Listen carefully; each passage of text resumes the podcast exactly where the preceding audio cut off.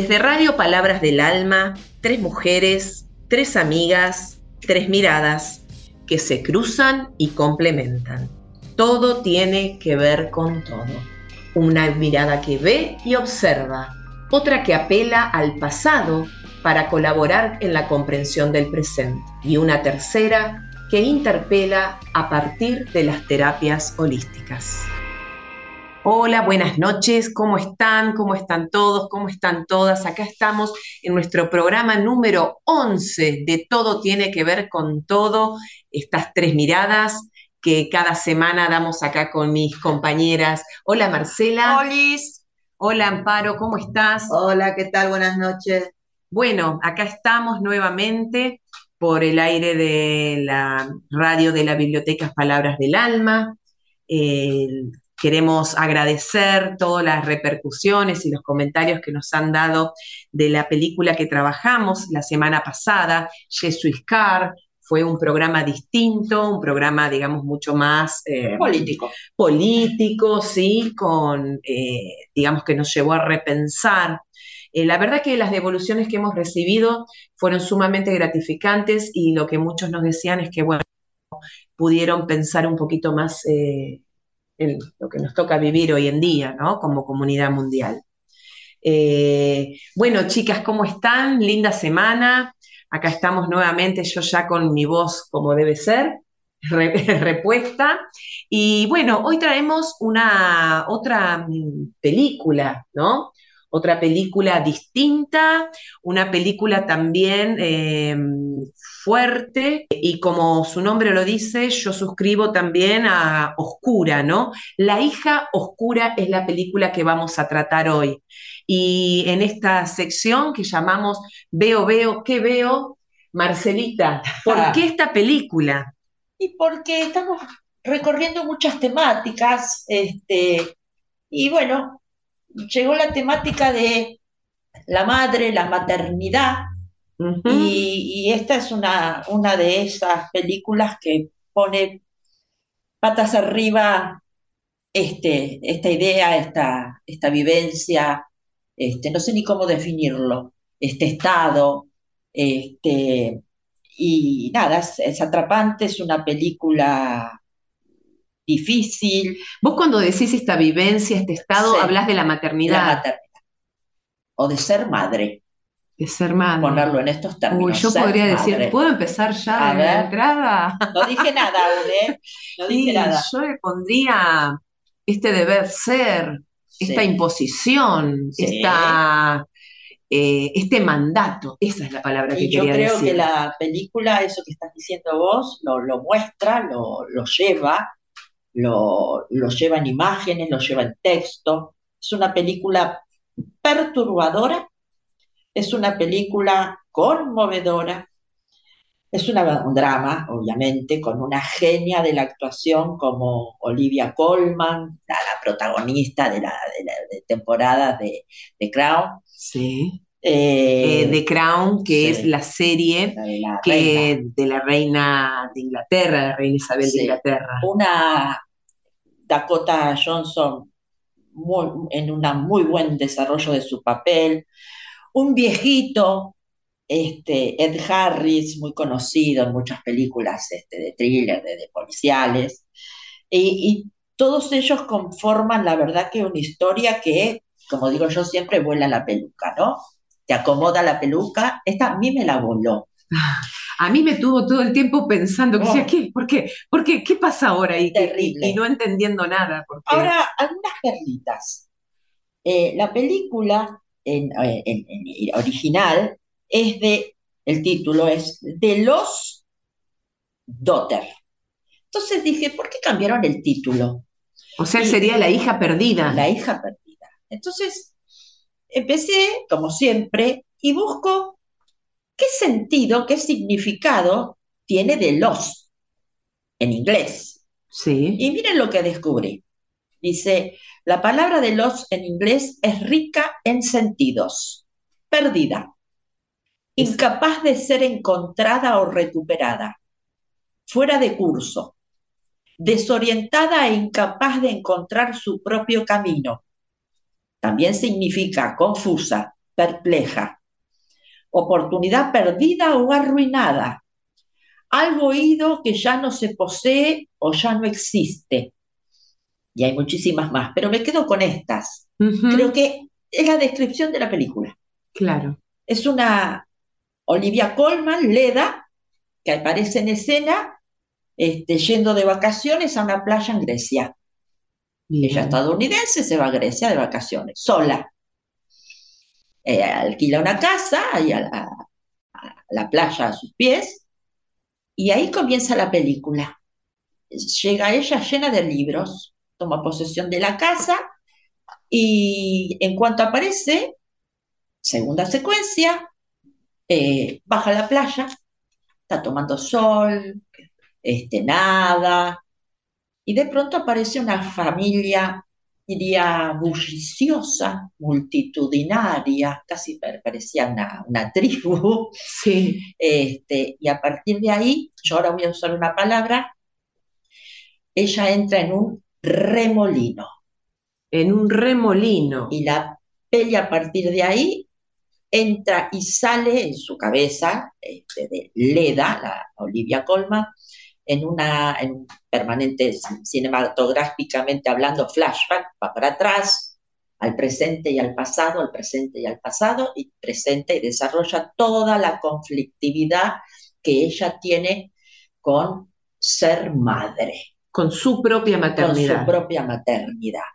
Eh, algunas perlitas muy interesantes que se van a desarrollar en toda la película. Apenas entra en la casa cuando llega esa noche a tomar posesión e iniciar sus vacaciones, la cámara se posa en una, eh, en una mesa, tiene una sí. una, fuente con fruta, ahí parece hermosa, uvas, naranjas y qué sé yo. Tipo centro de mesa. Es centro de mesa, y luego ella se percata al agarrar una naranja da vuelta y esa naranja está podrida. Después vamos a desarrollar las palabras claves o los objetos claves de esta película para mí son. Sí, porque la naranja es un objeto que aparece muchas veces. Y la muñeca. Y la muñeca.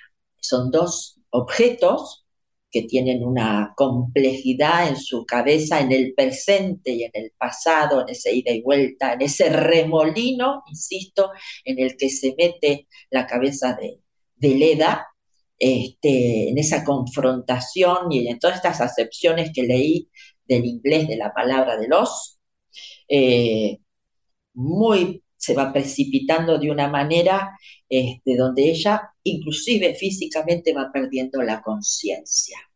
Eh, pero la pierde literalmente, ¿no? Se marea, se desmaya, este, sobre todo cuando le vienen pensamientos perturbadores de su pasado. Vos sabés que a mí es una, eh, una película que me llevó también, porque ya estoy aprendiendo, ¿eh?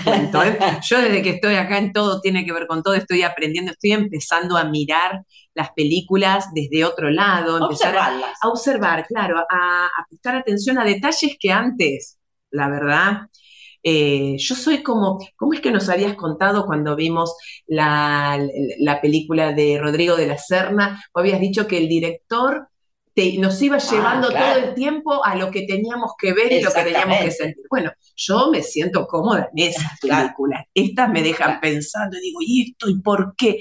Nunca pude entender qué es lo que viene a representar esa maldita naranja que espero que en este programa me ayudes. Hay posibles explicaciones. no? a mí me costó esta de pelar la naranja, vamos a aclarar, este, en forma continua. Que no se corte. Que no se corte, y eso es como un juego que ella tiene de joven, en esos flashbacks que tiene. Claro. Ella, las hijitas, este, Marta y, se me fue de la cabeza, Bianca, Bianca, le reclaman que no se corte, que no se corte, que simulaban que era una me voy a tocar este, una, serpiente, voy a decir. Qué eh, supersticiosa, por favor, eh, una mujer tan pensante. y, que no se corte, y, es como una especie de lazo, de cordón. Ah. Es lo, que, lo único que la ata momentos felices con sus hijas, vamos a ponerlo así en primera parte, es esa, ese juego con la cáscara de naranjas. Ay, che, pero no era tan difícil entonces. Qué básica que soy. Te juro que le di vueltas y vueltas a esto de la naranja. ¿Qué quiere decir? Claro, es, digamos, un lazo que une a madre con las hijas. Sí. Ay, está. A esa madre. A esa madre con, esas hijas. Lógico, porque era el juego de ellas. Exactamente. Bien, bien. Bueno, ahí, ahí, ahí voy entendiendo. Este, y después vamos a hablar de la muñeca eh, muy simbólica, pero voy a dar dos o tres definiciones de ellas, dichas por ella en la película. Bueno, pero para, para, nos las decís ahora, para así en este primer bloque eh, contamos Amparo y yo también de qué vamos a hablar. Eh, bueno, yo en este programa lo que voy a ver es el lugar de la maternidad, ¿no? La maternidad, que cómo se, se le impone, qué formas de ser madre se imponen a la mujer a través del tiempo y vamos a pensarlo también un poquito en la sociedad actual. Eh, me parece que la maternidad es eh, una, eh, una, ¿cómo es que decías vos? Una condición, ¿no? pero un mandato que debe ser de, o que las nuevas generaciones lo están repensando. Y vos, Amparo, ¿qué es lo que nos vas a... Sí, yo lo voy a tomar desde dos puntos de vista diferentes la maternidad en el sentido biológico, en lo que llamamos siempre instinto maternal, si es que realmente existe, y la maternidad como lealtad familiar o lealtad a la comunidad, inclusive lealtad a la religión. Bien, bien. Eh, bueno, y entonces ya llegando al final de este primer bloque, eh, a ver, ¿qué canción nos trajiste, Marce? Bueno, yo dije que la película a mí se me representó un remolino. Sí. Y entonces hay un tema de Gustavo Cerati eh, que se llama En remolinos, que dice, déjame vivir este sueño, el mejor que he tenido. Una flor, otra flor. ¿Quién sabrá el valor de los deseos? ¿Quién sabrá? Bueno, Gustavo Cerati, Remolinos.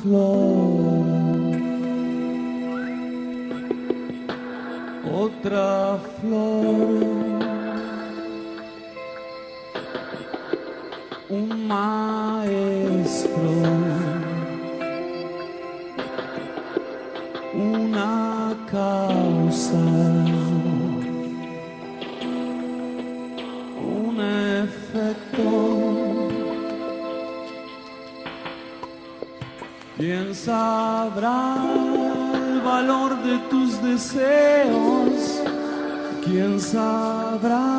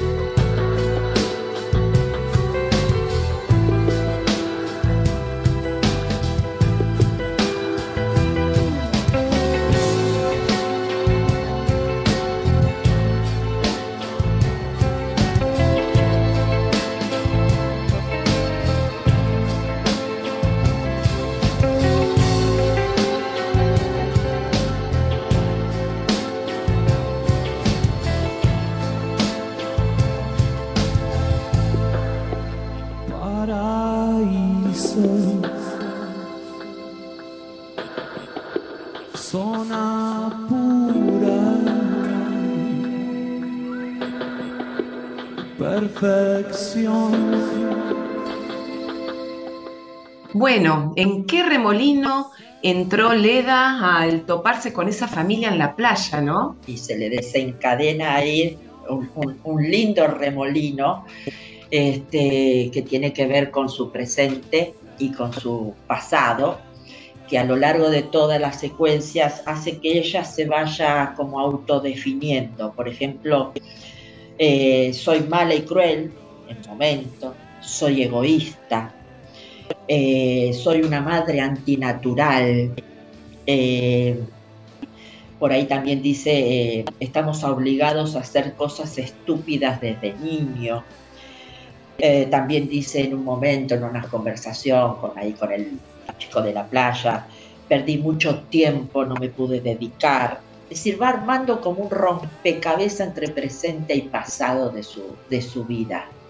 ella en un momento cuenta que abandonó a sus hijas de 7 y 5 años para seguir con, digamos, con su, carrera, con su vocación, con, con, su, con su ser, y abandonó su deber ser. Su deber ser. Y ahí quiero hacerte hacer un punto con esta cuestión del deber ser y vuelvo a retomar eh, esta palabra que decíamos en el primer bloque de la maternidad como, una, como un mandato y como una, una condición también inherente a la mujer. Eh, porque, a ver si, mi lectura, a ver si ustedes coinciden también, eh, te sumo a vos, Amparo, también, si coinciden con mi, con mi mirada. Porque yo lo que pensaba, ¿no? desde esto que ella dice, que vos ahora lo retomaste, Marcela, esto de ser una madre antinatural. Entonces, la naturaleza de la mujer, porque la mujer es madre, ¿no? La naturaleza de la mujer justamente es ser madre. Ella es una madre, pero antinatural. Y entonces, yo pensaba esta, esta relación de que va a tener esta mujer con, con su propia sexualidad, porque ella cuando deja, digamos, a, sus hijas, cuando las por periodos cortos, pero las abandona, que las deja al cuidado de su, del padre. En un momento la deja por tres años, ¿eh? Bueno, pero después también que las deja al cuidado de, una niñera, ¿no?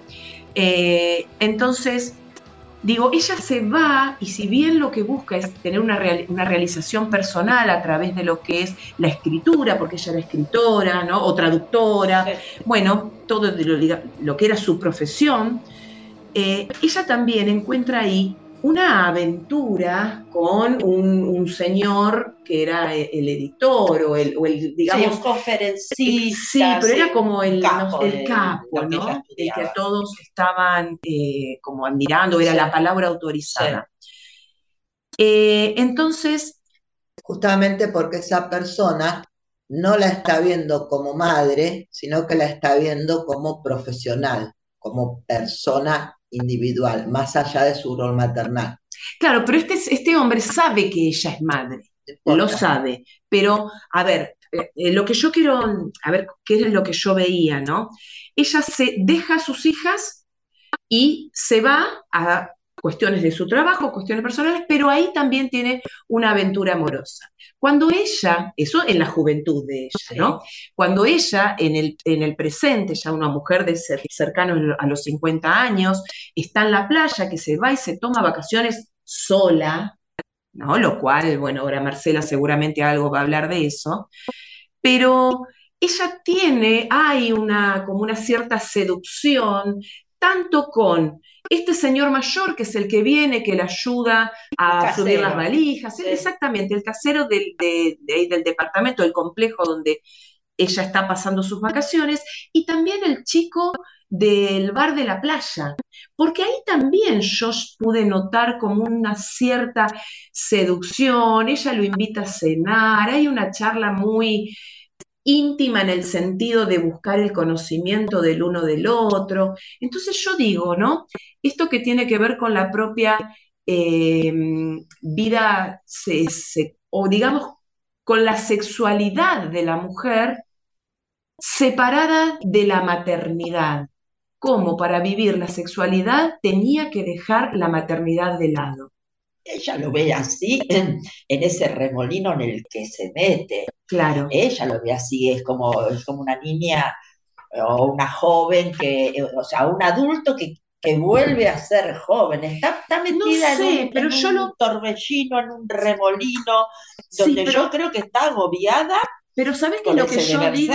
Más allá de que sí esto del torbellino del remolino, yo digo cómo la película nos viene a mostrar que maternidad y sexualidad no van de la mano. No, a eso me parece que... ¿No? Eh, ese, es el planteo que yo dejo, lo que a mí me deja también un poco esta película. ¿No? La, cuestión de que no, no son compatibles el disfrute de la vida sexual con la maternidad. Es lo que quiere mostrar la, claro. la, la directora. En los primeros años de vida, el disfrute sexual de la mujer madre está anulado directamente está anulado porque la madre pone todo su deseo, todo su, toda su ambición, todo lo que en el hijo que depende absolutamente de ella. Hay una simbiosis desde que la mujer queda embarazada hasta los tres años de vida del hijo, en el cual son uno solo. Ni siquiera el padre tiene lugar. Bueno, pero entonces, eh, por eso ella dice que es una madre antinatural. Por eso lo dice. Claro, porque a ella sus hijas le pesaban. ¿A ella sola? no, bueno, bueno, bueno, bueno. Acá esto es un, claro ejemplo de la romantización que hacemos de la maternidad y que la verdad, chicas, bueno, vos vas a hablar un poquito de lo social. Eh, uno cree que, sobre todo las madres primerizas, que eh, todo muy bien, llevas el embarazo adelante, la suerte de que todo te vaya bien, qué sé yo, te llevas el nene a la casa, qué lindo, lo vestís de rosa, lo vestís de celeste, duerme, le da la mamadera, lo, lo apachuchás, le cantás el arrorro te vas a dormir, y la verdad que no. Y la verdad que no.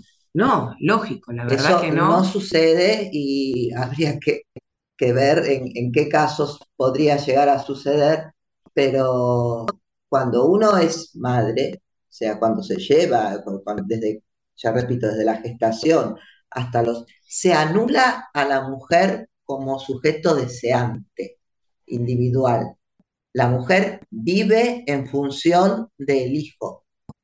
La mujer da y el hijo recibe.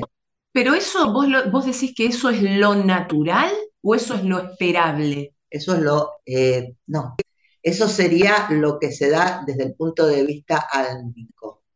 ¿Entendés? Se da desde el punto de vista de lealtad familiar, desde el punto de vista de lealtad social, pero desde el punto de vista em, psicológico, digamos, eh, es lo esperable, pero no todas las madres están preparadas ah. para eso. Ah, bueno, entonces digamos que sería lo más eh, no sé, lo más favorable, lo esperable, lo más beneficioso. Pero lo, cierto es que no es, lo que los demás esperan de vos. Ahora, ¿cómo lo vivís vos? Eso es lo angustiante, porque la, abuelita o el abuelito o el primo, el quien sea que va, te va a ver a tu casa o va a conocer al niño, no, eh, no se da cuenta de la realidad, del agotamiento, del miedo, de todo lo que está sufriendo la madre cuidando a ese niño, que lo hace por voluntad, porque ya les digo, está simbióticamente, están juntos, pero para la madre no es el camino de rosas que la sociedad cree que es. Es diferente, para la madre es agotador. Sí, bien, pero es natural. Yo no estoy diciendo que esté, que esté bueno, que sea lindo, ni, pero yo digo, ¿pero es natural o es impuesto? Eso es lo que yo me planteo. Y depende, es impuesto si vos no tenés a nadie que, o sea, no espera de vos la gente eso, la gente cree que eso no pasa, pero pasa. Bueno, está bien, está bien, pero dejemos de lado lo que se espera y digamos la fotito para el Facebook, le digo yo, ¿no? Eso de que todo, mamá eh, con, los hijos y que la maternidad es lo mejor que te pudo pasar, ser madre y demás. Pero yo digo, desde la eh, propia biología hay, sí, me parece, una, necesidad, o, digamos, la, propia la reproducción, ¿no? Que es también esto de que nos lleva a, poder estar como especie y demás, que seguramente después vos nos vas a hablar de esto. Pero lo que yo eh, quiero decir es, eh, acá la, la, mujer, porque a mí me queda esto de antinatural, digo, ¿no? Es eh, antinatural, ella se siente antinatural. ¿Qué es lo natural? Pregunto yo. Yo no te sabría decir qué es lo natural. Lo natural sería que pudiera ser persona individual y también pudiera ser madre, pero evidentemente no se da en muchos ¿Sabes por qué lo pienso yo? Porque eh, si vamos al lugar que la, que la maternidad, ¿no? Y los hijos también, porque acá entra junto no solo la maternidad, sino también el lugar del niño en la sociedad, ¿no? Que viene a representar.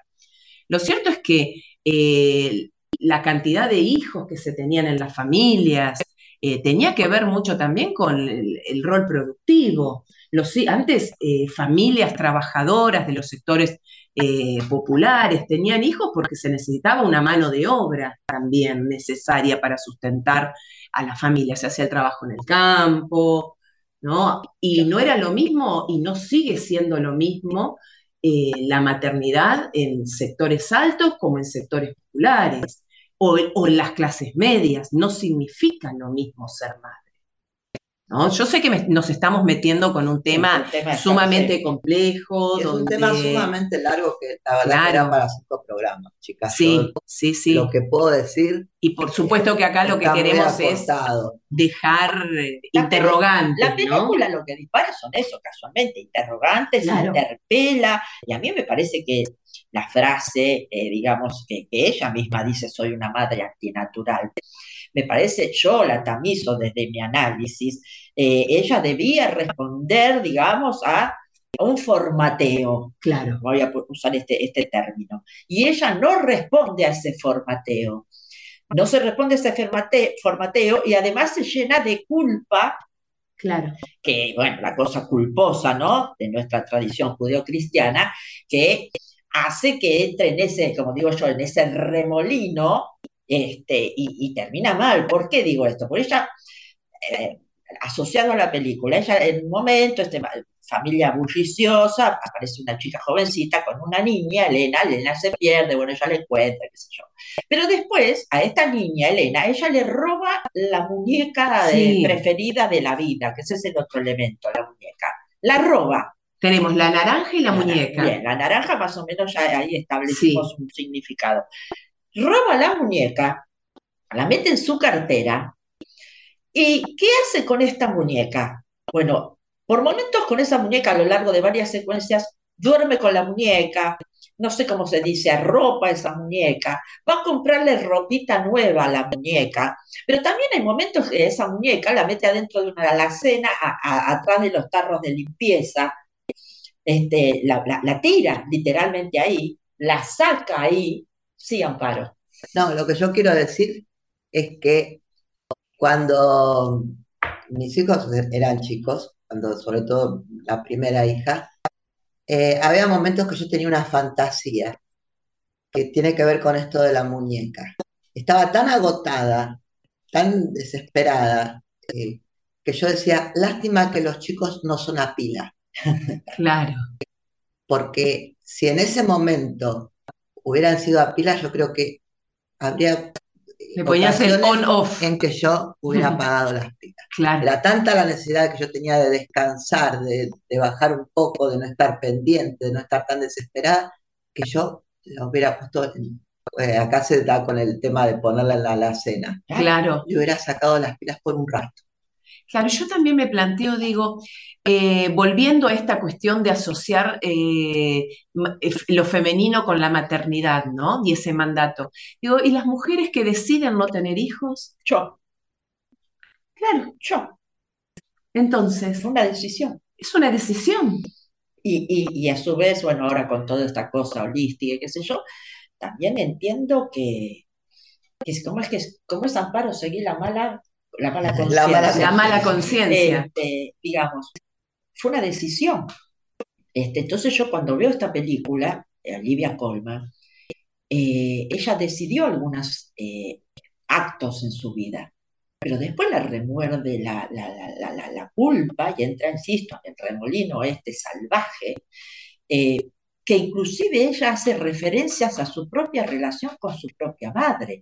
Hay una frase en la película muy este, terrible, ella hablando con este muchachito del, parador de playa, y, le dice, eh, yo empecé a separarme de mi madre en el momento en que nací. Y, usa una especie de imagen, dice, mi madre me separó de ella como un plato asqueroso de comida. Y hace, el, digamos, lo gestual en, una mesa, como empujando un plato.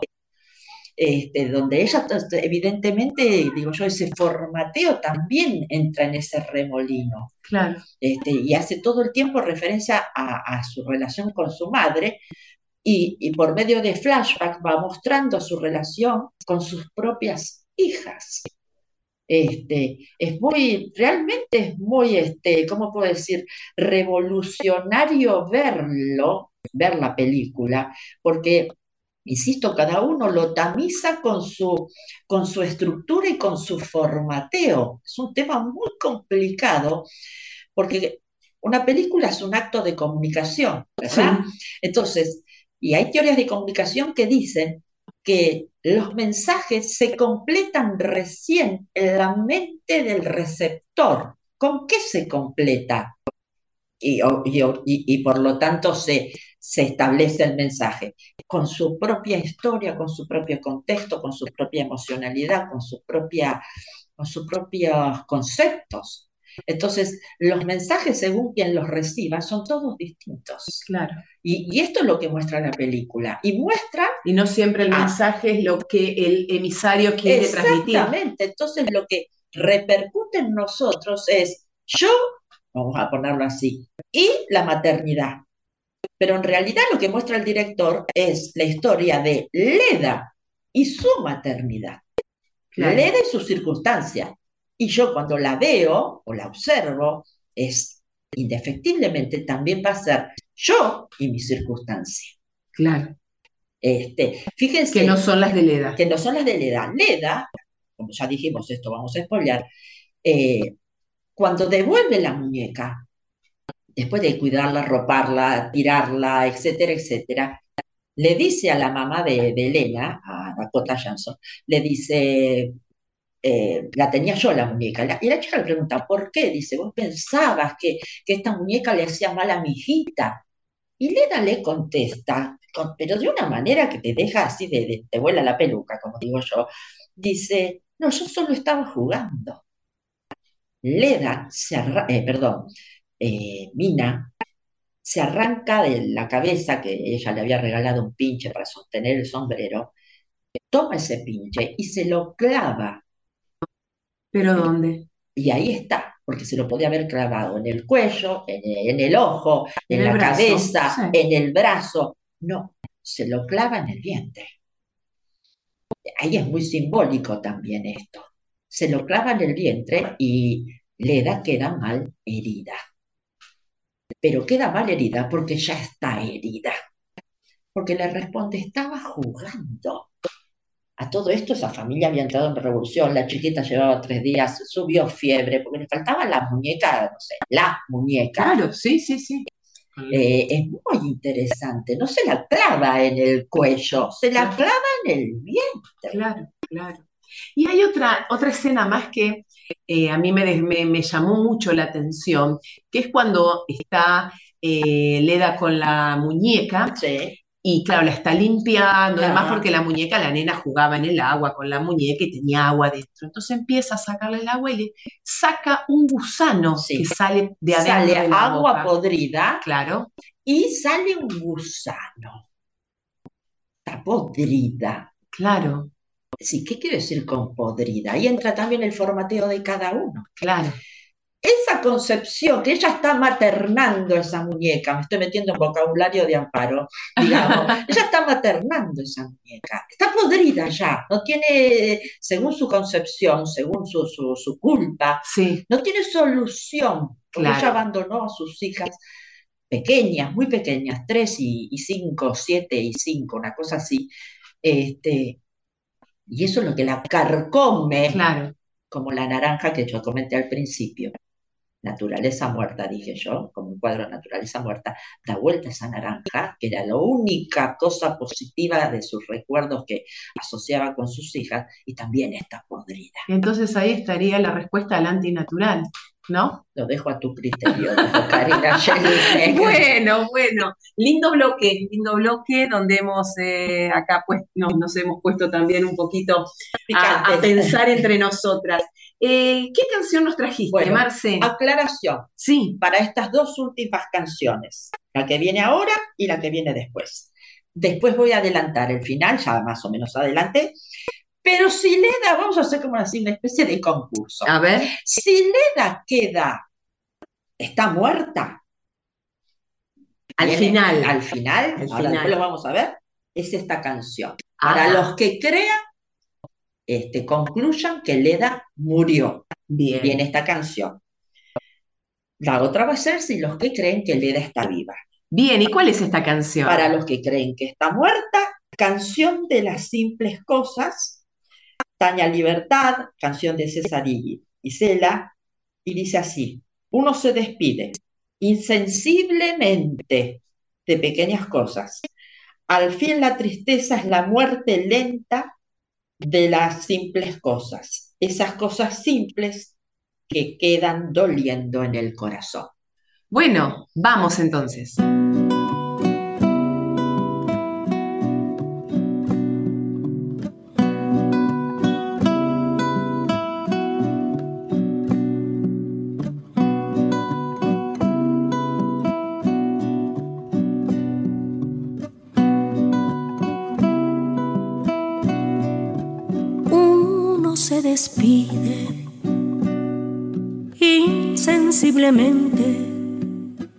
De pequeñas cosas,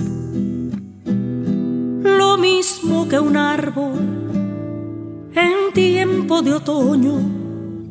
Se queda sin hojas.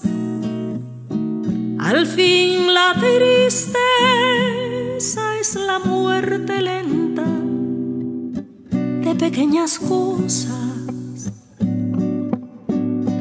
de esas cosas que quedan doliendo en el corazón.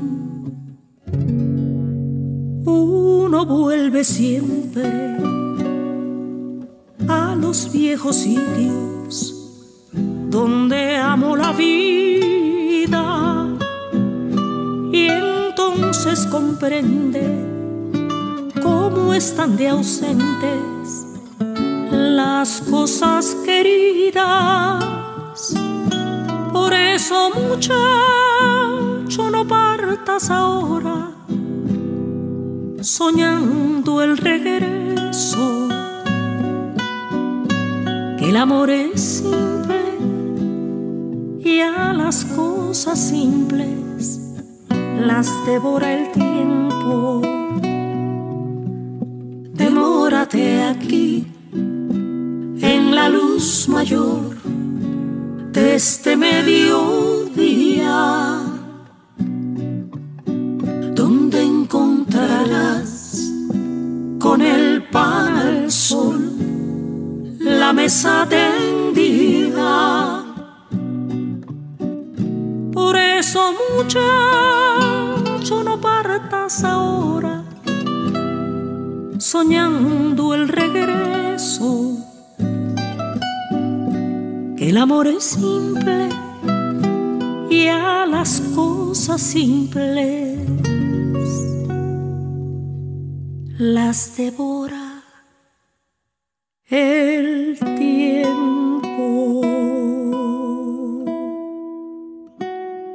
Bueno, esta canción entonces es, ah, sí, quienes nos quedamos que ella muere. Sí, Leda muere. Después vamos a tener la segunda canción, va, la última canción de este programa, que será... Para los que crean que Leda sigue viva. Bien, que Leda sigue viva. Bueno, tema, digamos, con hablábamos recién que no sabemos si en realidad le vamos a dar unas, unas miradas, ¿no? Pero para seguir profundizando mucho más, ¿no, Amparo?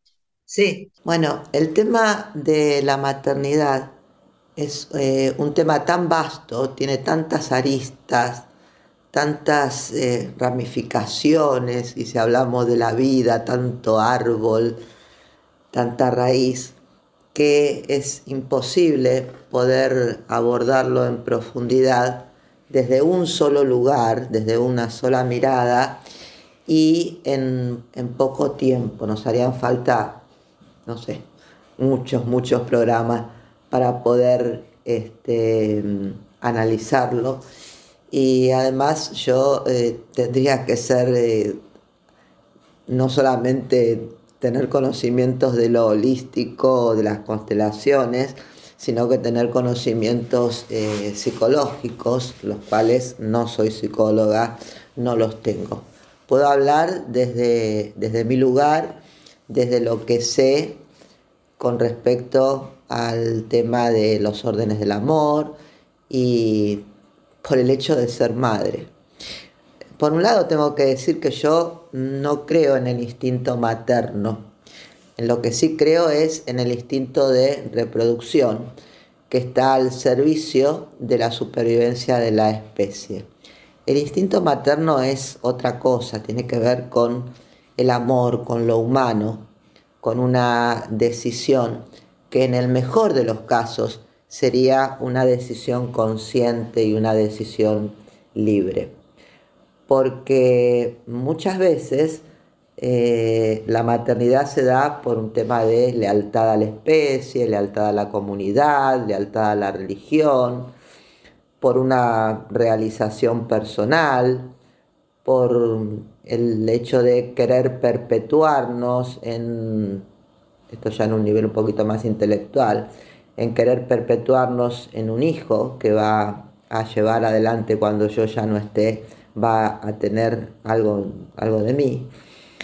Pero, eh, sin embargo, esta elección de ser madre tendría que ser eh, una elección eh, muy consciente que se da solamente por el amor que nosotros como madres queremos dar.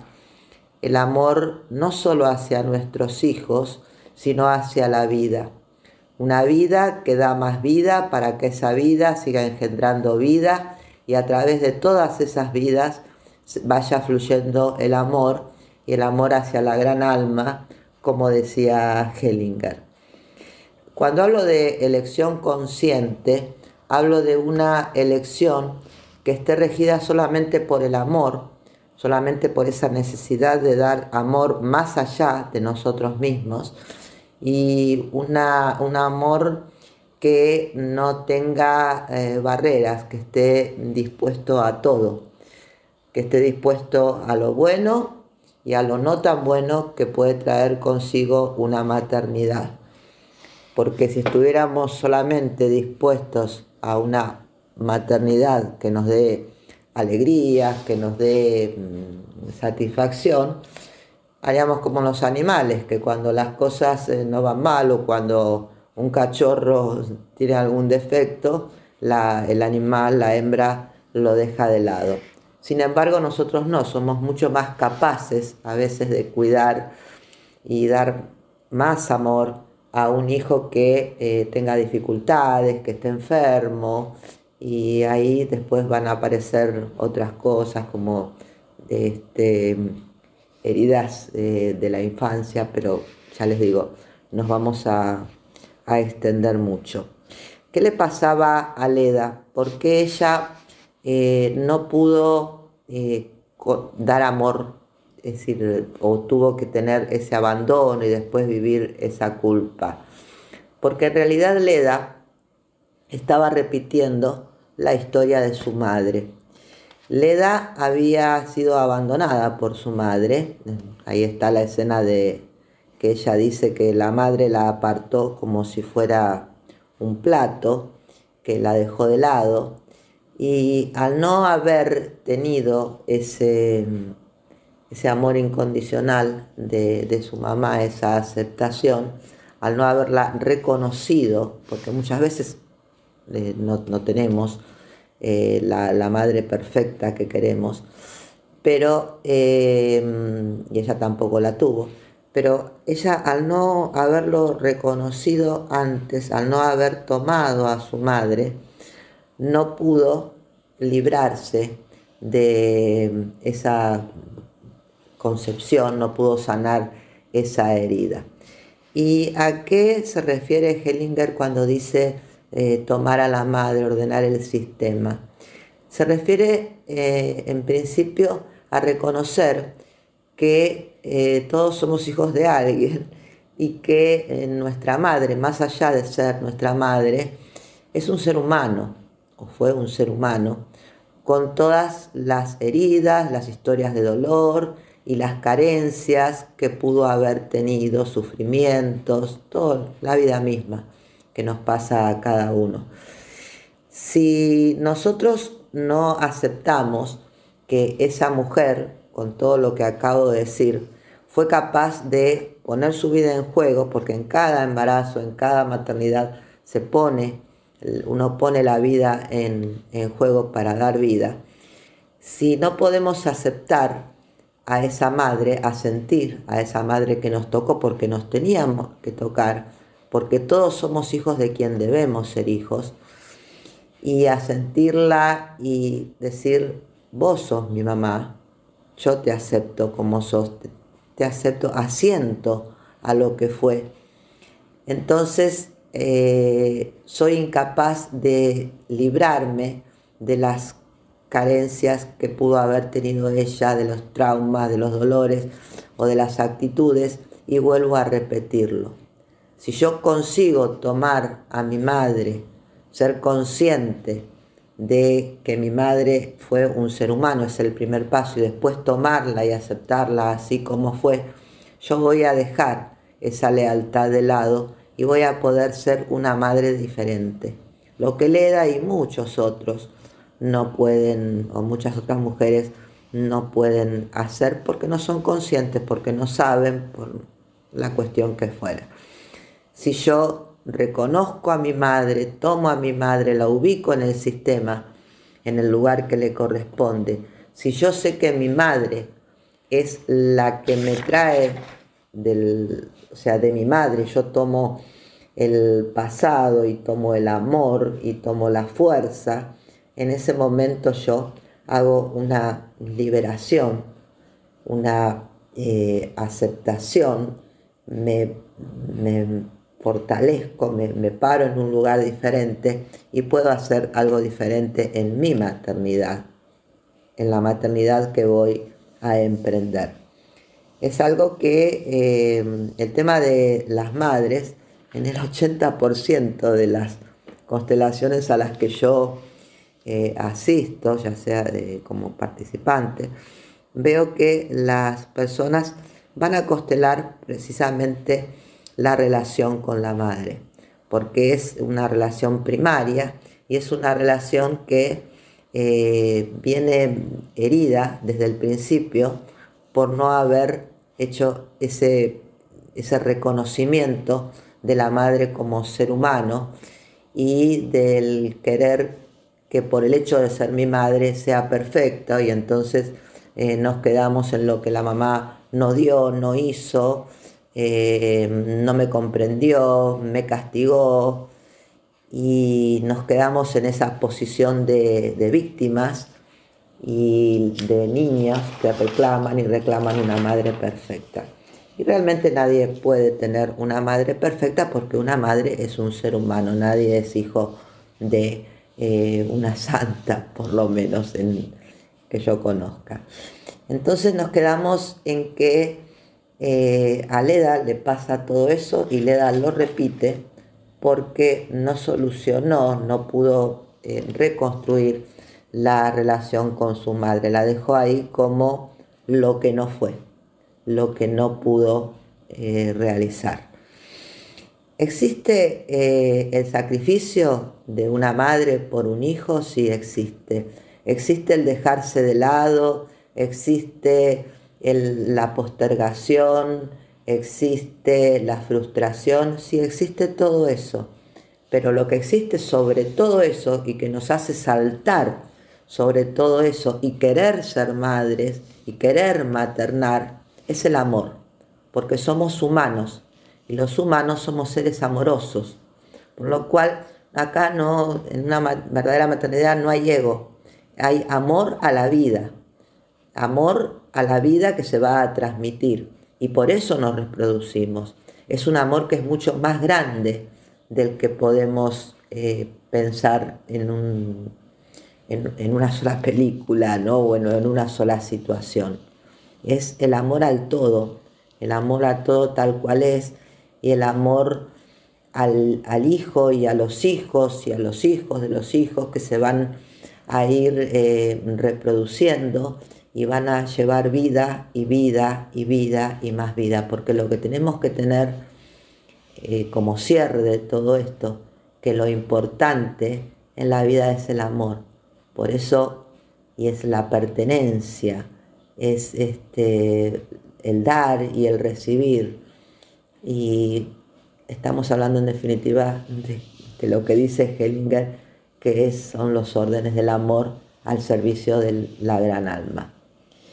Y bueno, por este, por este gran amor es que las madres somos capaces de sortear un montón de obstáculos y somos capaces de hacer eh, todo lo que veníamos eh, hablando, de, la postergación, del sacrificio, del no dormir, del cuidar, del maternar.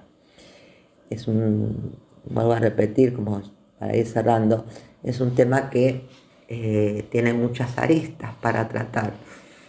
Pero si algo quisiera que, que quedara en claro, que en toda persona que decide ser madre hay una gran capacidad de amor, porque somos humanos y queremos transmitir ese amor.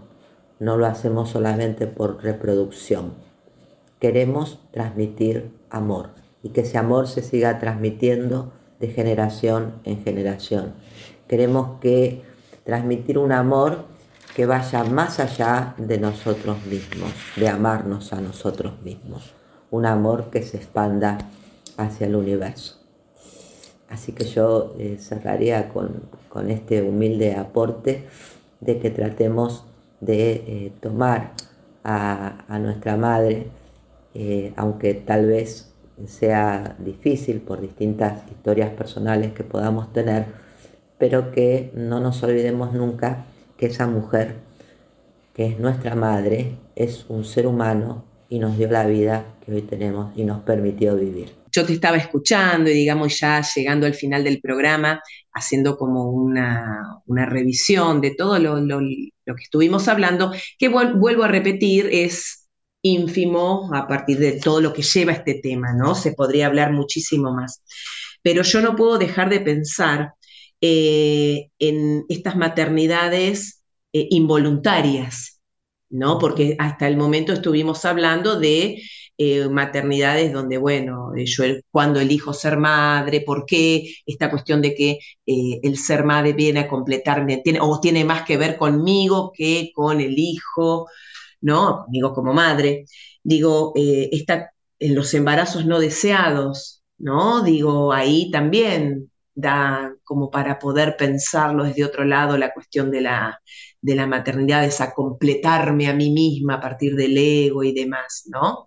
Es como que sí, también... Tal cual. Por eso aclaré que es un tema tan extenso. Claro, claro. Que en un programa no, Claro no puedo desarrollar. Totalmente. Bueno, bueno, programa con, mucho, con mucha tela para cortar. Y teníamos el otro final. Leda vive. Leda vive, en la misma, eh, termina la película con Leda este, con ese puntazo en el vientre, se sube al auto, abandona la, la casa vacacional, hace el recorrido por la carretera, se despista choca, baja del auto y llega a la playa. Así empieza la película también. Y en la playa queda desmayada, queda inconsciente, se despierta, saca una naranja, la pela continua, llama por teléfono a su hija, a Bianca, que está casualmente con, con Marta también, le dice, mamá está viva, no sabíamos qué te pasaba, y ella comienza a hablar amorosamente con su hija. Esto en el caso que pensemos le da sobrevivió al puntazo y esta herida, por supuesto, y al choque. Le da esta vida. Y reconstruye la relación con sus hijas. Reconstruye la relación con su hija y entonces ahí... ¿Qué canción? Vamos a escuchar La vida es una moneda, oh. canción de Fito Páez, Juan Carlos Baglietto, la canta. Solo se trata de vivir, esa es la historia, con la sonrisa en el ojal, con la idiotez, y la cordura de todos los días. A lo mejor resulta bien. La vida es una moneda. La vida es una moneda. Quien la rebusca la tiene. Ojo que hablo de monedas, sino de gruesos billetes vida es una hoja en blanco,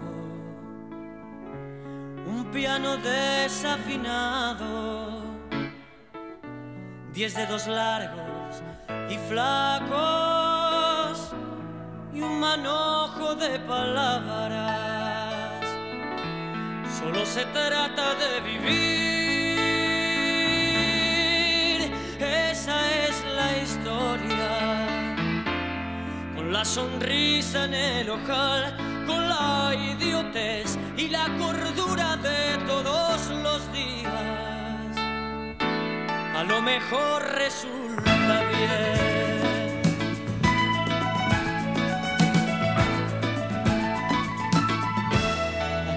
Gente sueña que sueña, la calle sigue que sigue. El taxi gira, que gira, el sililancha venida. Los días cantan la historia del hombre al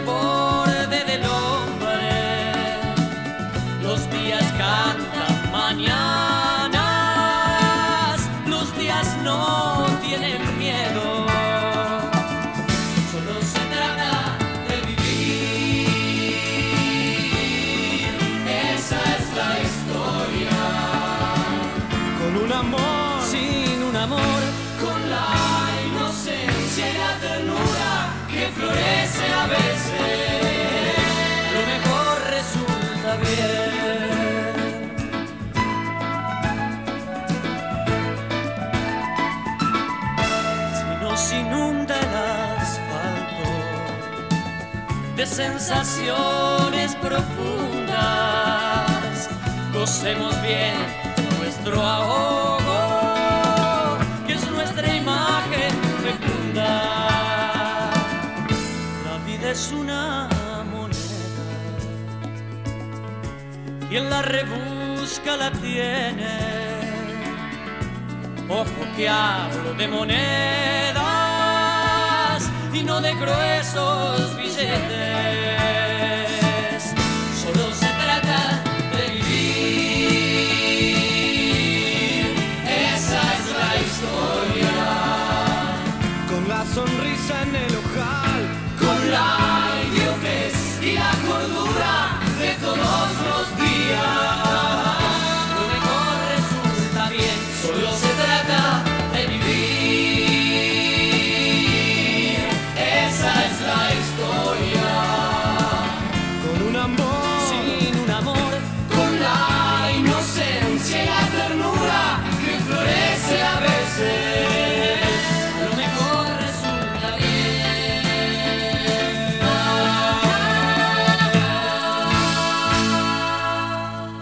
Bueno, chicas, programa, eh, digamos... eh, controversial. Controversial, complejo, eh, que por supuesto no hemos agotado todas las posibles miradas ¿no? que podemos darle a este tema de la maternidad y los significados de la, maternidad.